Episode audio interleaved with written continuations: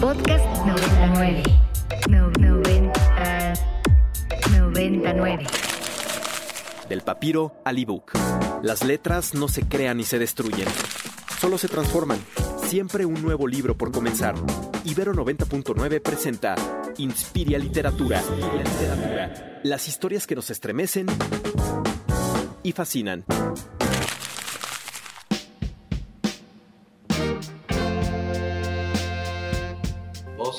12 del mediodía con 8 minutos. Oigan, qué intensidad plenamente influida por ¿A poco no? James Brown. Qué manera increíble de asumir la influencia de un grande a través de esto intensísimo, pero ciertamente encantador que acabamos de escuchar. Live Fields con Ordinary Lives. Bárbaro, ¿eh? Parte de la programación de Ibero, pero eso, como cuando hace, uy, cuando empezaba yo a colaborar en Ibero, puse a Greta Van Fleet, y me voló la cabeza porque, ay, qué maravilla que alguien ya asumió Led Zeppelin. Lo mismo me pasa con Led, que lo escucho y digo, wow, qué maravilla, sí, entenderle o dejarse influir por cosas maravillosas, como entre otras, James Brown. Qué gusto saludarles, como cada miércoles yo soy Eduardo Limón, encargado de conducir para todos ustedes el Inspiria Libros, el Inspiria que miren, sumergimos así en letras cada miércoles para platicar, sí, de cultura en general, porque abordamos muchas eh, vertientes, pero particularmente acerca de libros. Y me da mucho gusto recibirlos, como cada miércoles, para que hablemos acerca de ello. Y bueno, sin más, déjenme recibir hoy en la cabinita virtual del Inspiria. Ya tengo aquí como parte de nuestra sexta sección, la sección que dedicamos a la editorial Sexto Piso, a la autora de una novela relevante, dolorosa y necesaria, pero bueno, ciertamente importante y es el gustazo recibir. Tenía un ratote de no conversar, de entrevistar a Gabriela Jauregui. ¿Cómo estás, Gabriela? Buena tarde. Hola, Lalo. Muy bien, muy feliz de platicar contigo y vernos por aquí. Exactamente, así sea vía virtual. Así sea vía virtual. Qué gusto saludarte, Gabriela, y consignar que tu obra está constituida por una argamasa en la que un tema se convierte en central, la violencia hacia las mujeres en este país. Gabriel, acabas de publicar Feral con sexto piso, una novela tremendísima. Imaginen, trata acerca de un feminicidio. Parte de un día cero, un día espantoso, cuando le avisan a la, bueno, a la personaje que comienza a desarrollar la historia, que Eugenia, su hermana, fue asesinada y de allí parte la historia. Cuéntanos un poco qué, qué obsesión hay dentro tuyo con estos temas y por qué. ¿Por qué, Gabriel? Eh, pues mira, eh, por un lado, eh, creo que es un tema que nos, que nos debería de obsesionar a todo el mundo, ¿no? En este país, que nos debería de preocupar y ocupar todo el tiempo a todos, porque vaya, en lo que va del año van más de 2.600 mujeres asesinadas, entonces pues creo que deberíamos estar bien preocupados todos y todas. Este, y yo empecé este libro hace ocho años y, y desgraciadamente la situación de feminicidios ya existía en ese entonces. Eh, en ese entonces estábamos, no sé, en, en unas ocho mujeres eh, eran asesinadas al día, lo cual era espeluznante, ¿no? Y, y no ha mejorado la situación. Entonces, eh, pues como que era una, yo sentía realmente una urgencia, una necesidad de, como dar testimonio de que esta es nuestra realidad, esto es lo que nos está pasando como sociedad, como país y también pues como mujer y como madre de, de dos hijas, cuando empecé ese libro tenía una pequeña y ahora tengo otra, pues también es algo que me, que no solo me, me preocupa y me ocupa, sino que también me urge que pensemos, que imaginemos ¿no? Entre, todo el mundo, que empecemos a imaginar una salida de eso, de eso. Este, que nuestras hijas, hermanas, amigas, sobrinas, este, ahijadas, lo que fuera. Que las mujeres puedan vivir libres de, toda esta violencia. Entonces así fue como empieza esta historia de estas cuatro amigas, ¿no? Este, y, una de ellas la, es quien es asesinada. Bien, el caso, triste indignantemente, se parece infortunadamente a muchísimos casos. ¿Cómo hiciste de entre todos los datos que has acumulado, dentro de todos los casos bestiales de los que te has enterado, estos asesinatos horribles de los que todos sabemos, de forma mediática o no, pero que se sabe, ¿cómo fue que seleccionaste que fuera de esta manera el que aparece en Feral? Pues yo lo que quería era que fuera algo que se sintiera cerca, ¿no? Porque cuando empecé hace, hace ocho años, parecía todavía que eso sucedía lejos, entre comillas, en, ¿no? En, la frontera, en, yo qué sé, en Juárez, ¿no? En, en, lugares muy puntuales, eh, en donde se vinculaba claramente con la, la, guerra contra el narco, con la violencia, este, que tiene que ver con eso específicamente.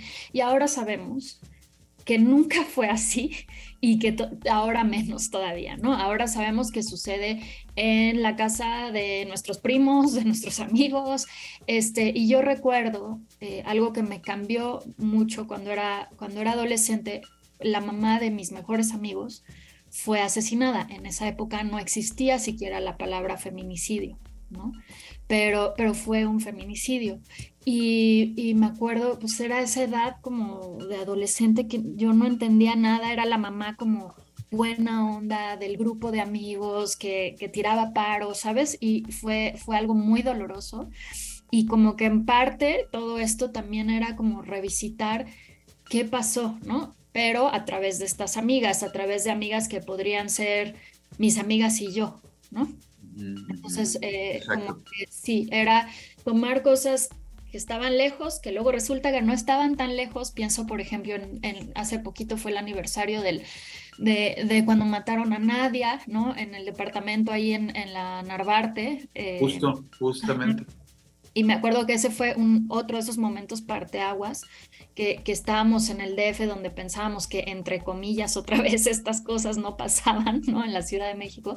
Y pues nos damos cuenta que, claro, ¿no? La, la violencia está ya en todas partes en este país y a todos los niveles y no, no importa, ¿no? Este, eh, si vives en la Ciudad de México o en la periferia o en otras partes, está cualquier eh, a la vuelta de la esquina. Entonces por ahí empezó esas ganas como de traducirlo a algo muy cercano y que se sintiera pues como algo que, que que transforma la vida de estas mujeres y que las politiza, ¿no? Porque ellas también como que viven un poco, empiezan, ¿no? Como estas chavas jóvenes, este, están de reven, ¿no? La vida es pues, lo que debería de ser la vida para jóvenes adolescentes. Claro, claro. Este, con sus bemoles, sus problemas, una de ellas tiene una pareja que, que es medio violento, etcétera, pero normal entre comillas. Y de pronto sucede esto que no debería de ser normal eh, y que desgraciadamente se ha normalizado.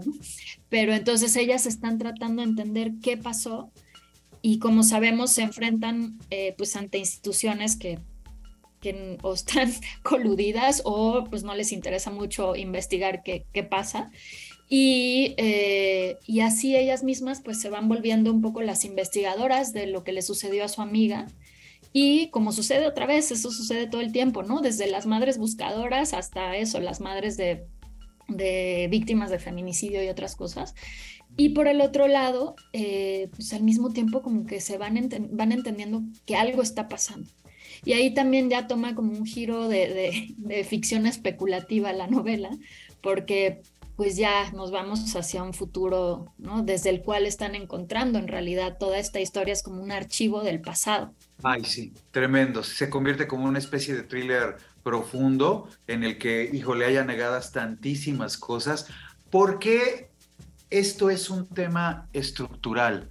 La, ¿Por qué se ha convertido en una especie de enfermedad? no sé cómo señalarlo, pero esto es un hecho estructural tiene que ver directamente con la forma en la que está conformado nuestro país. Desde tu perspectiva, Gabriela, ¿por qué este tema tan indignantemente doloroso se ha convertido en parte de la estructura de nuestro país? Me encantaría tener una respuesta, este, pero realmente por, también por eso lo escribí, porque quisiera entender por qué nos ha sucedido esto como país, cuáles son las condiciones que permiten que estemos ahí, ¿no? Este, y, y, que claro, no centrar, digo, la, la, historia de la novela obviamente pues tiene estos personajes que son individuos, ¿no? Pero lo que sucede en la realidad es que va mucho más allá de individuos. claramente es un problema que tiene que ver con el Estado, eh, con, con, ¿no? con las este, instituciones, con la cultura. Es, es, como que está en muchos niveles y es bien, no sé cuál hilito es el que tendríamos que jalar para empezar a desenmarañar ese, ese nudo, digamos, de dolor. Em, y por eso mismo creo que me necesitaba yo escribir este, esta novela. Eh, y por eso también me tardé tanto, yo creo, porque como que eso es así, ¿no? Como muy difícil de entender.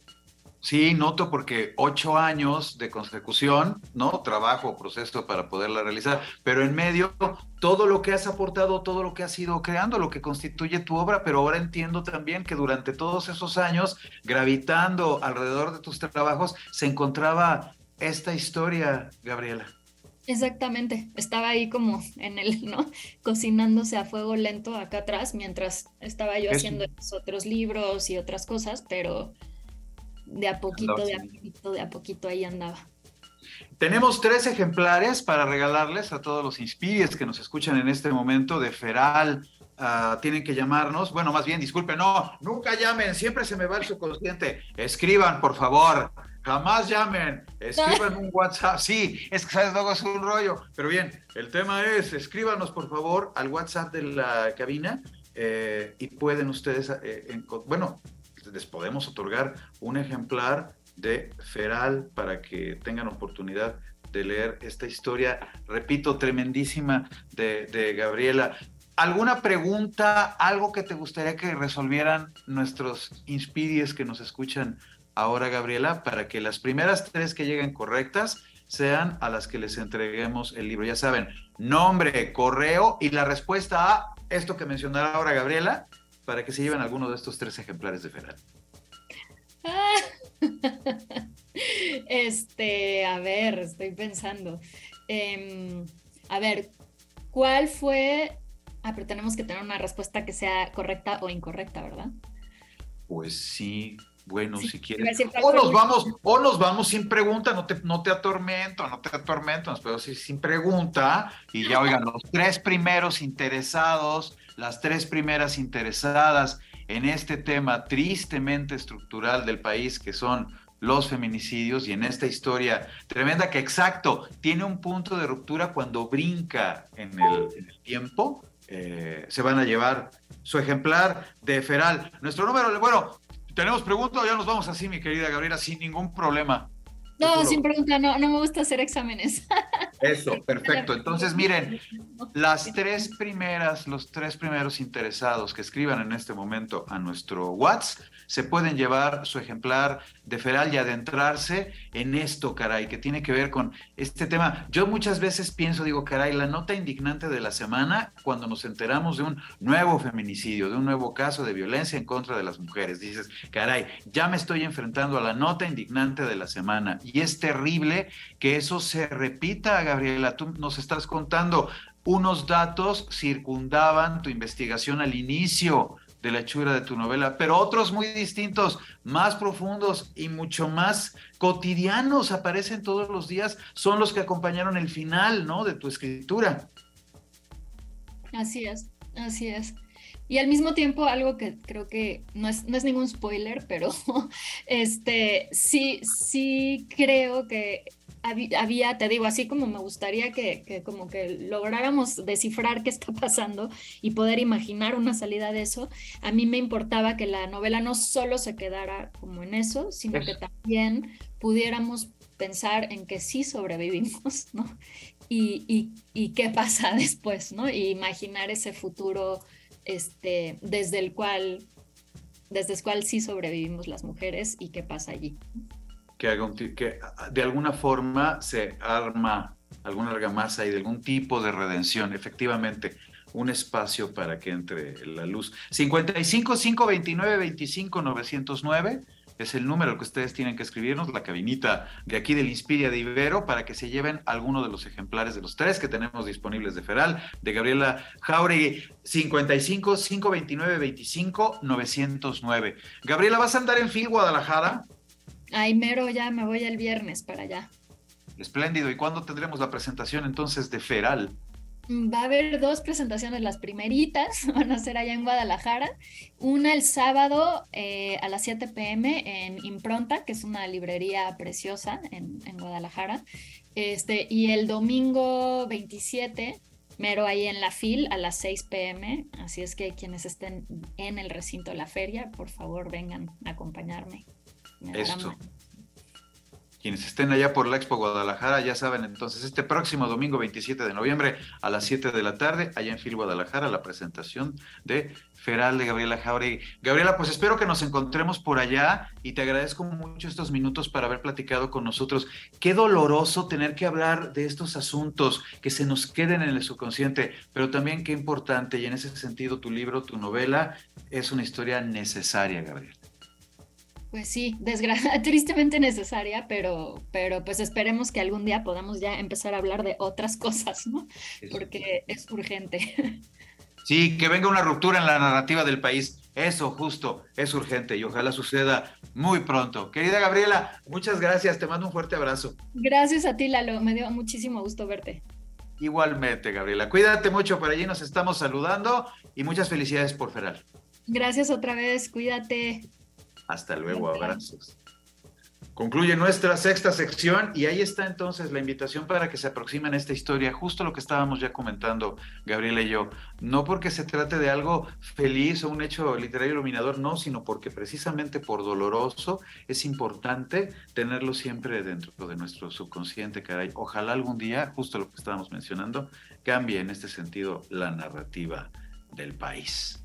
12 del mediodía con 24 minutos. Voy medianamente atrasado, pero no demasiado, porque eh, todavía tenemos espacio en este primer bloque para comentar eh, acerca de otras cosas que de alguna manera han tenido que ver con nuestras coyunturas. Le estoy solicitando mi querido Al que permita el paso de nuestro siguiente invitado, porque, oigan, en estos días tuvimos oportunidad de celebrar una efeméride fundamentalísima que tiene que ver, entre otros, con el, bueno, entre otras cosas me refiero, con uno de los grandes, grandes de la, de la historia.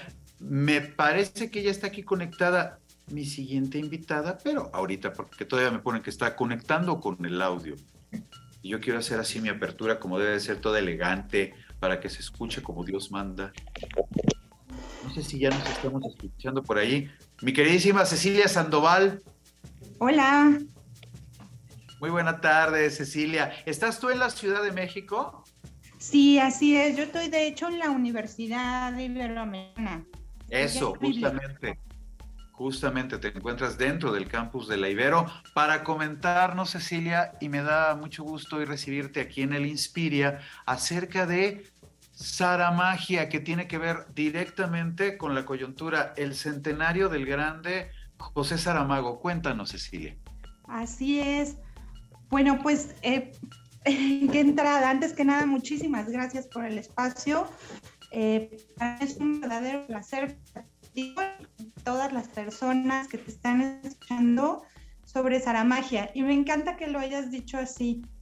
Em, bueno, mi acercamiento con Saramago tiene ya hace algunos años, pero fue muy bonito. Yo acabo de entrar a la Universidad Nacional Autónoma de México a estudiar historia y lo vi por vez primera en el auditorio, en el famosísimo Che Guevara. Y él estaba hablando de, su novela, eh, el ensayo sobre la ceguera, eh, y, también lo que había ocurrido con la entrega del, del premio Nobel y recuerdo que nos dijo que como jóvenes teníamos que estar como muy atentos a la vida y a las oportunidades, y sobre todo porque las oportunidades no las toma uno.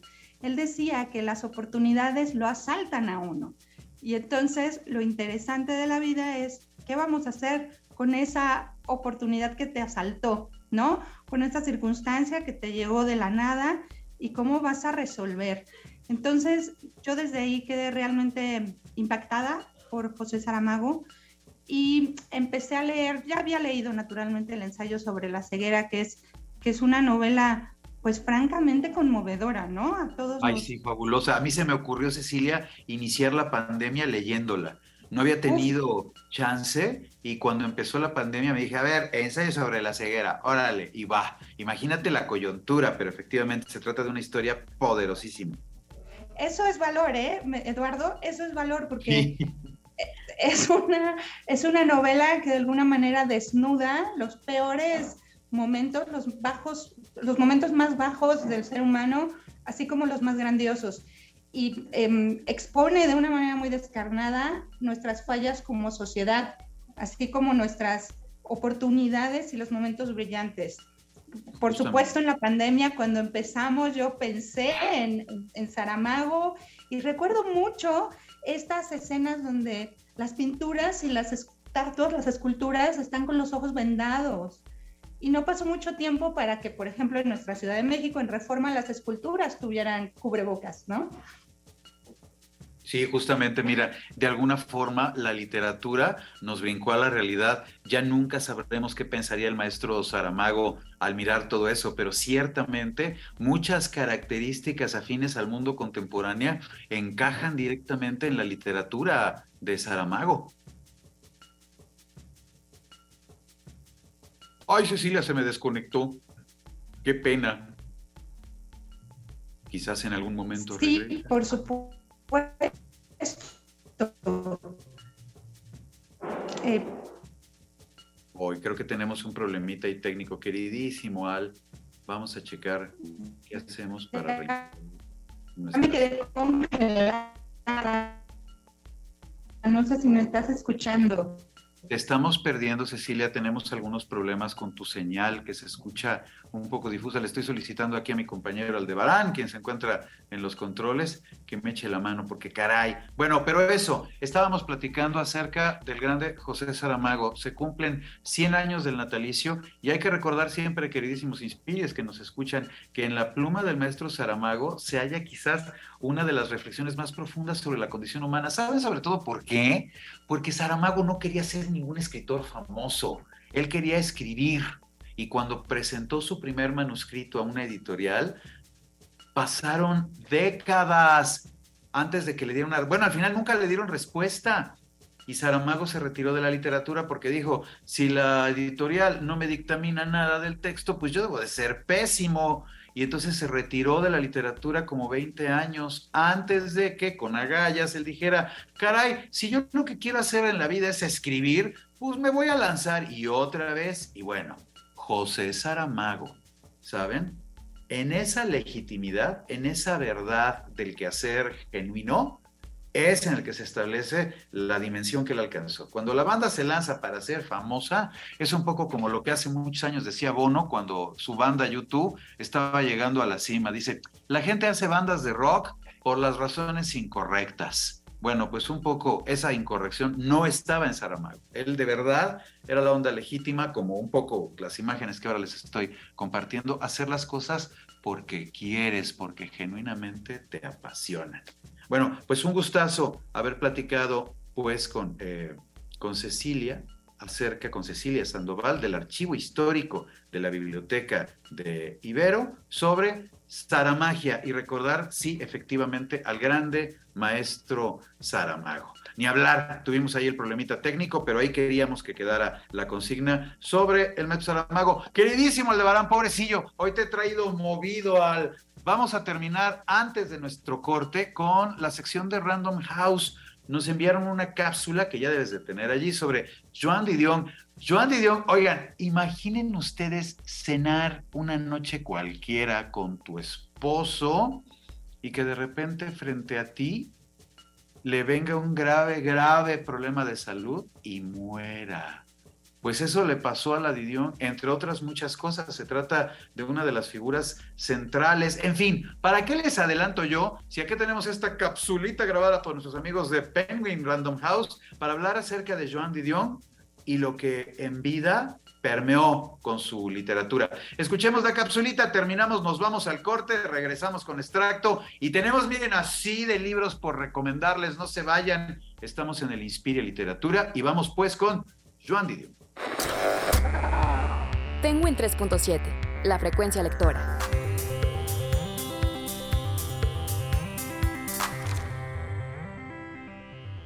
La década de los 60 invitaba al amor, la paz mundial y la reconexión con las fuerzas del universo, aunque detrás de sí también se ocultaba un mundo menos idílico de excesos y drogas.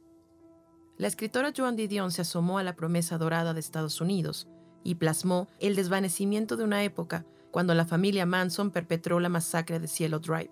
Como el disco de los Beatles, The White Album fue una compilación de ensayos sobre los convulsos años 70 en el que Didion entrevista personajes como Linda Kasabian, integrante de la familia Manson.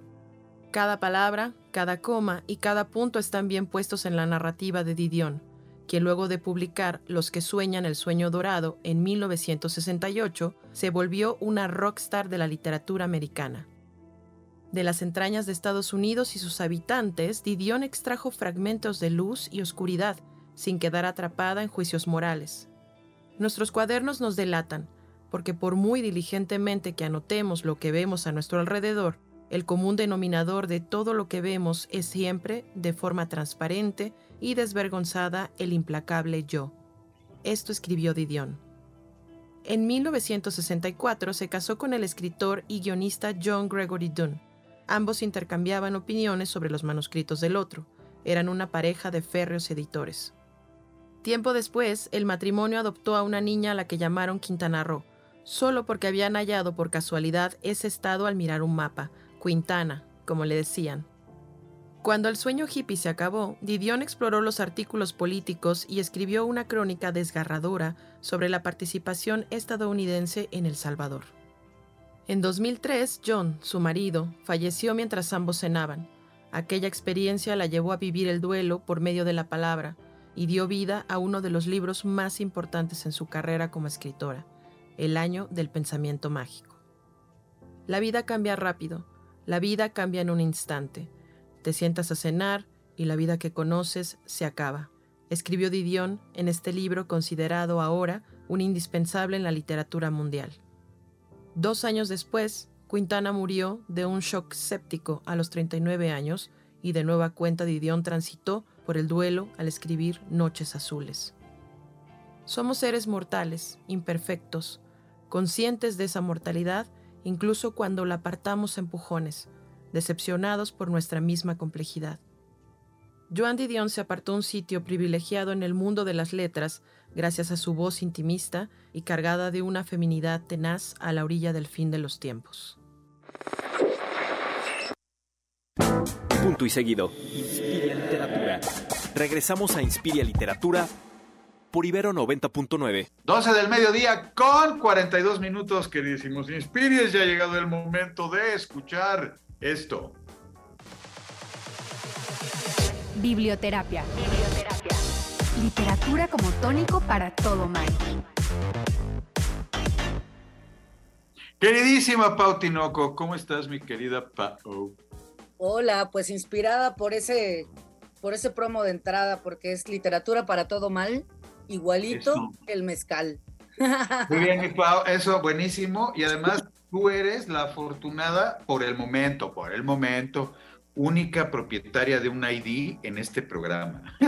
La Ay, sección que siempre entra con su ID así increíble es la biblioterapia, mi Pau. ¿No te sientes así distinguida? Por supuesto que sí, les tengo que agradecer por la distinción a esta sección. A Alejandro, a ti, a Caterina, a todo el equipo. A, A la queridísimos compañeros de ahí de, de Ibero. Próximamente vamos a adecuar más cosas acá de el entorno sonoro que tiene que ver con el Inspiria Literatura, pero efectivamente nuestro preciosísimo ID que tiene que ver con la biblioterapia. Pau, ¿qué nos traes esta semana? Oye, muchísima novedad previo a Phil Guadalajara, oye. Exactamente, va a haber mucha cosa. Y bueno, pues justamente de estos libros vamos a encontrar en la feria. El primero que quiero mencionar es, es una novedad en el sentido de, lo volvieron a editar, pero es el libro más famoso de Manuel Push, El beso de la mujer araña.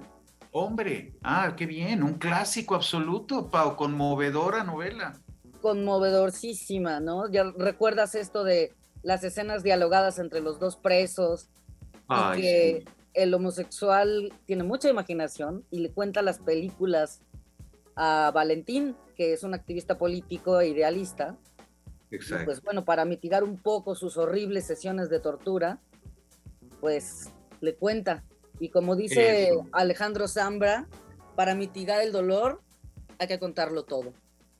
Ah, es la maravilla. Fíjense, una historia que está plenamente circunscrita al momento horrendo de las dictaduras militares en Sudamérica. Y efectivamente este personaje encarcelado, un activista político, conoce a un eh, personaje hermoso, sensible, que le cura las heridas o lo reencarrila anímicamente después de las sesiones de tortura. El beso de la mujer araña. Uy, Pau, me recuerdas y me vuelvo a conmover. Claro, y además hubo película, hubo obra de ah, teatro. Ah, claro, William Hurt, claro, por supuesto, actorazo, sí, sí, sí. Así es. Y bueno, este libro está publicado por Sex Barral, Planeta. Buenísimo, pues ahí está el beso de la mujer araña. Alguna de las muchas, no novedades, pero sí de las grandes obras literarias clásicos, así fabulosos que van a poder encontrar en Phil Guadalajara. ¿Qué más nos traes por allí, mi Pau? Pues mira, un libro que me interesó mucho se llama Leer Mata, es de Luna Miguel y está publicado por Almadía. Es una de sus novedades y lo van a presentar en la FIL. Por cierto, en la FIL Guadalajara. ¿Qué te pareció? Me encantó. Fíjate que yo a ella solamente le había leído novelitas, ahí El funeral de Lolita, por ejemplo, ¿no?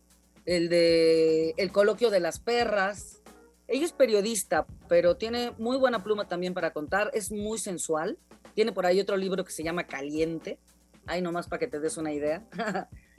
pero este ensayo es otra, es otra Luna Miguel. Con ese mismo desparpajo que tiene para contar, nos habla de cómo juega la narración con la poesía. Nos habla de los hábitos de lectura y de qué y cómo a veces nos alejamos de la lectura por una primera novela o cuento o de algún otro género que no nos llegó al corazón y que pensamos que nada nos va a llegar en cuanto a libros. Hay un libro para cada persona, sin duda alguna. Y Luna Miguel aquí eh, hace un análisis de, los lectores y de la forma y de cómo, el, cómo eligen sus lecturas. Qué maravilla, mira, me pones a pensar solo desde una perspectiva anecdótica cuando en el Fondo de Cultura Económica nos reunimos para bautizar el programa que tenemos actualmente en Capital 21, por cierto, queridísimos inspiras que nos escuchen, que nos escuchan todos los martes a las 8 de la noche, eh, pensamos en muchos y uno que se barajeó fue leer mata. Y al final dijimos, no, porque va a sonar muy agresivo y está rudo, pero algunos miembros del equipo decían, no, pero es que tiene mucho poder la frase y ahora con lo que nos estás platicando, Luna Miguel, mira, efectivamente esa súper idea, leer mata, suena muy bien. Sí, que en realidad ya verán, no mata a nadie, para que no suene tan grave, ¿no?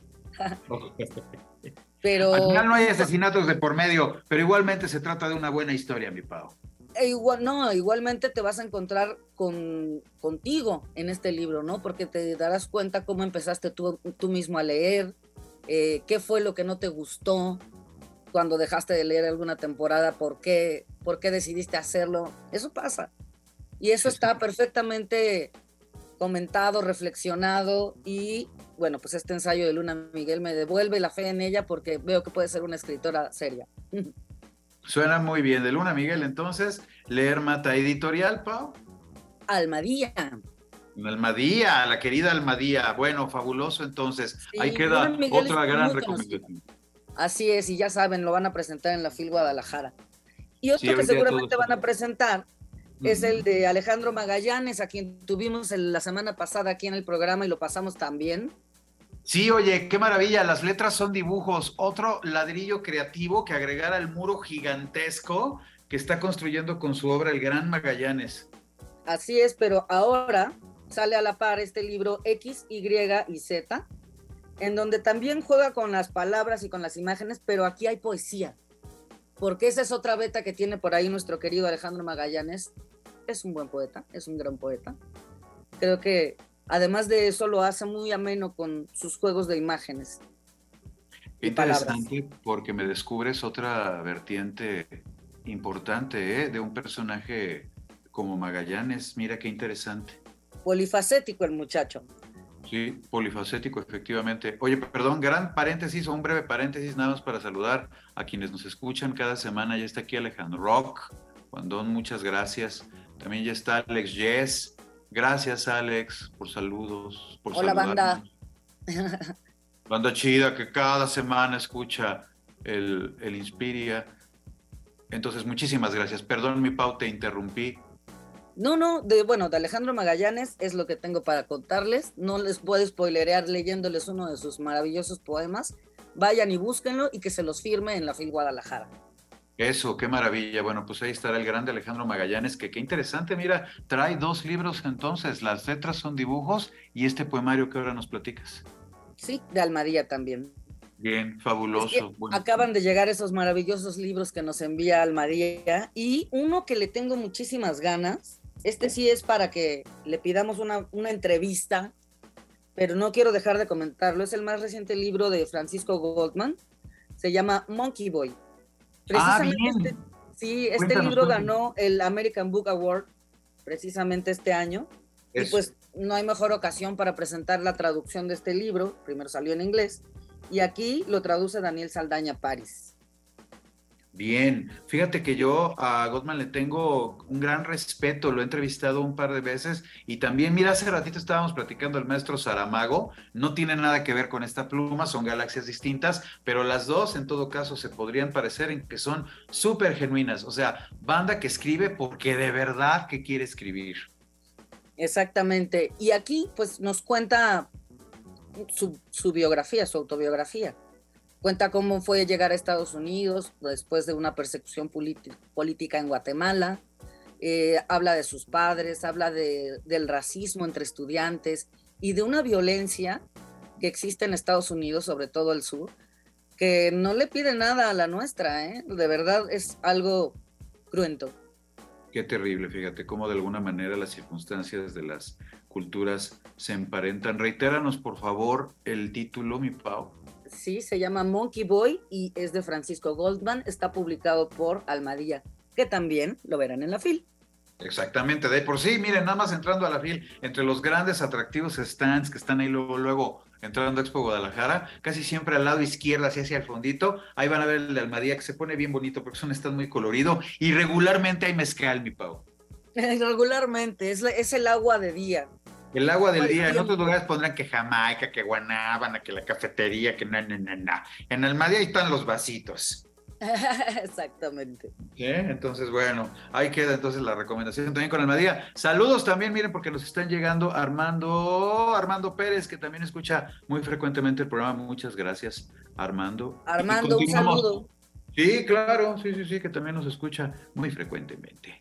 Oye, bien, entonces con varias de estas recomendaciones. ¿Qué más nos tienes por allí, mi Pau, entre tu cascadiza?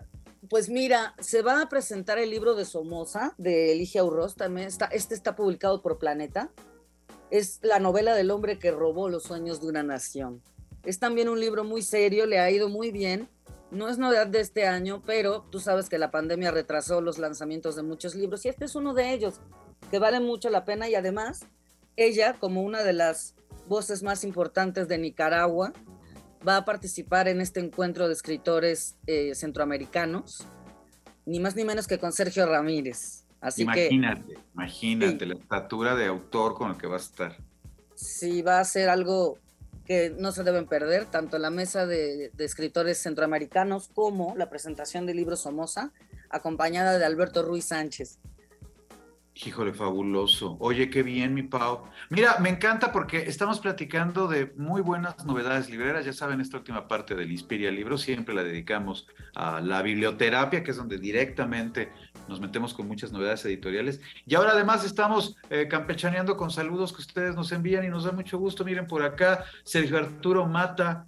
Muchas gracias, Sergio, por escuchar el programa. Va un abrazo. Alma, que también nos está oyendo. No nos puso el apellido, pero Alma, tú sabes que eres tú. Entonces, te mandamos también un fuerte abrazo. Muchas gracias. También quiero, mandar un abrazo a alguien que siempre nos está escuchando, pero que no tiene Twitter, Michael Mercado. Manda saludos ah, pues. y está escuchando nuestras recomendaciones atentamente para ir a comprar a la FIL Guadalajara. pues también saludos a, a, Michael y así como ya lo mencionábamos a Sergio Arturo, también a Alma, en fin, a todos los inspires que nos están oyendo. Bien, mi Pau. Continuemos. Oye, ¿qué otras grandes novedades nos traes por allí? Pues esta te va a encantar. y aunque ya lo hemos entrevistado en otras ocasiones, yo creo que hay que volver a invitar a Bernardo Esquinca.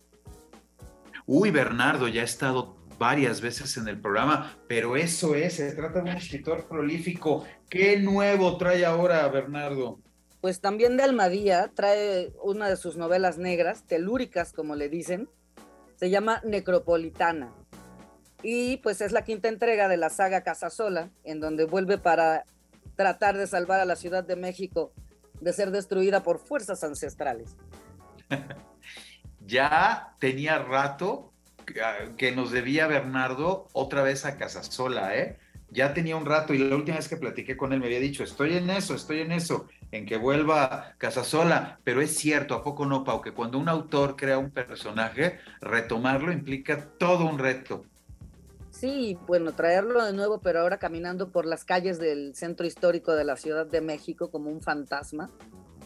Bueno, Bernardo ha usado el centro histórico, qué bárbaro, es uno de sus personajes, los zombies que aparecían allí por el metro, si mal no recuerdo, Zócalo, las cosas que ah, pasaban en los túneles del... No, no, el centro histórico de verdad que es uno de los grandes personajes de Bernardo. Y yo como lector se lo agradezco porque de verdad que desde niño, para mí esa zona de la ciudad, yo que es chilango, esa zona de la ciudad siempre me ha prohibido de unas imágenes, sí, así como inquietantes, fabulosas. Cuando era niño más bien me deprimía me aterrorizaba. Ahora en realidad me fascina. Pero eso, me encanta que Bernardo traiga eh, esta personalidad del centro histórico de la ciudad a sus historias, a sus novelas.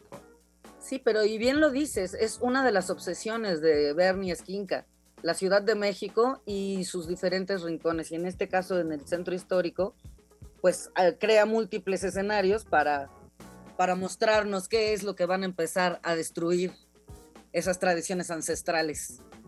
Oye, bueno, pues suena bien y eso reiterar, ¿eh? que Bernardo es un escritor muy prolífico. Qué maravilla entonces que ya está circulando. Y bueno, evidentemente con Almadía, que ya tiene un ratote allí con ellos.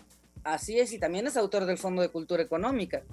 Oye, que qué bueno que mencionas Fondo de Cultura Económica. Yo me voy a brincar rápidamente porque también tengo acá una novedad. Tengo un montón, pero no te voy a interrumpir tu cascadiza, mi Pau. Salvo con recomendarles, ya está a la venta de Alaí de Fopa, grandiosa, Viento de Primavera. Uy, qué bárbaro. Hablando de poesía, ahorita que hablabas de Magallanes, la antología poética que va del 45 al 79 bellamente editada, hay que decirlo, ¿eh? bellamente editada por el Fondo de Cultura Económica, ya está circulando en todas nuestras librerías, de la grande a ley de popa, viento de primavera. Perdón, mi Pau, yo quería hacer un paréntesis, no para No, no, no, yo te, lo, yo te lo comenté precisamente porque también recuerdo que si hubo un disparador en la carrera de Bernardo Esquinca, no nada más fue Almadía, sino el, el Fondo de Cultura Económica que lo trajo por todo el país presentando su libro. Oye, mira, qué bien que lo recuerdas ahora, porque es cierto también, en la conformación de la carrera de un autor, mucho tiene que ver el apoyo que sus editoriales le brinden. Y las editoriales naturalmente brindan el apoyo cuando creen en el autor al que están publicando. Y es el caso con Bernardo porque pues realmente se ha convertido en uno de los muy importantes, entre otras cosas, por eso, por imaginativo y por, por chambeador, mi Pau. Sí, completamente. Oye, y bueno, no sé si nos dé tiempo de, una más, pero tengo un, libro precioso que se llama El Día del Perro. Es de Nórdica Libros. La escritora es Caroline Lamarche o Lamarche, no sé cómo se pronuncia. Yo también tengo ese tema de pronunciación con el francés, mi querido Lalo. Nos pasa mucho, a mí me pasa con todos los idiomas del planeta. claro, y bueno, pues es que cuenta la historia de un perro que que invade la calzada en dirección hacia quién sabe dónde, ¿no? Y los conductores tienen que frenar en seco y bajan de sus automóviles y a partir de ahí se van contando las historias de las diferentes personas que se frenaron por el perro. ¡Ay, qué lindo! ¿Cómo se llama, perdón, nuevamente? Se llama El Día del Perro y está publicado por Nórdica Libros. Carolina Ay, qué fabulosa historia. Mira, todo lo que entremete un componente animal o en el que aparezca algún animalito cambia, ya adquiere una connotación y esto suena hermoso. Así es, son seis personajes que son testigos por azar, ¿no? De un mismo hecho que parece trivial, ¿no? Se cruza un perro. Claro. Pero en realidad esa, ese cruce del perro sacude sus vidas. Entonces, pues ahí vas viendo de qué manera eh, este incidente influye en sus reflexiones sobre ellos mismos.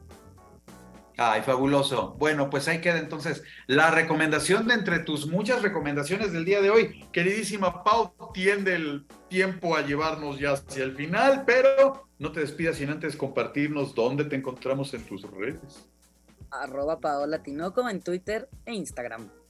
Oye, mi Pau, ya la semana entrante platicamos de Phil Guadalajara, tú ya te vas y ya viene esa gran coyuntura.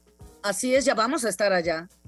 Vamos a estar en Guadalajara transmitiendo desde el estante siempre. Eso, exactamente, mi Pau. Pues te mando un abrazote y por allá nos encontramos. Hasta pronto. Cuídate mucho, mi Pau. Bueno, pues ahí quedó la biblioterapia. Ahí quedaron nuestras entrevistas, ahí quedaron todos nuestros asuntos del día de hoy. Ya no me va a dar tiempo de darles los ganadores, pero tenemos ganadores del libro de Gabriela Jauregui, tremendísimo feral de sexto piso, y nos escuchamos el próximo miércoles. Ya vamos a estar en Fil Guadalajara y vamos a tener oportunidad de platicar con ustedes de un montón de cosas súper interesantes. Ya lo saben, una de las ferias más grandes del país y pues Ibero Radio ya tiene presencia y ahí estaremos con ustedes para acompañarles en lo que tiene que ver con esta magna fiesta librera. Yo soy Eduardo Limón, hemos llegado al final de este Inspira Libros, se quedan con mis colegas de Tengo otros datos y aquí nos escuchamos la semana entrante. Oigan, que gane México, cuídense mucho y nos escuchamos el próximo miércoles. Punto final. Iremos a buscar la siguiente historia. Esto fue Inspiria Literatura, el lugar donde las letras nos guían a través del universo. Por Ibero 90.9. Para más contenidos como este, descarga nuestra aplicación disponible para Android y iOS o visita ibero909.fm.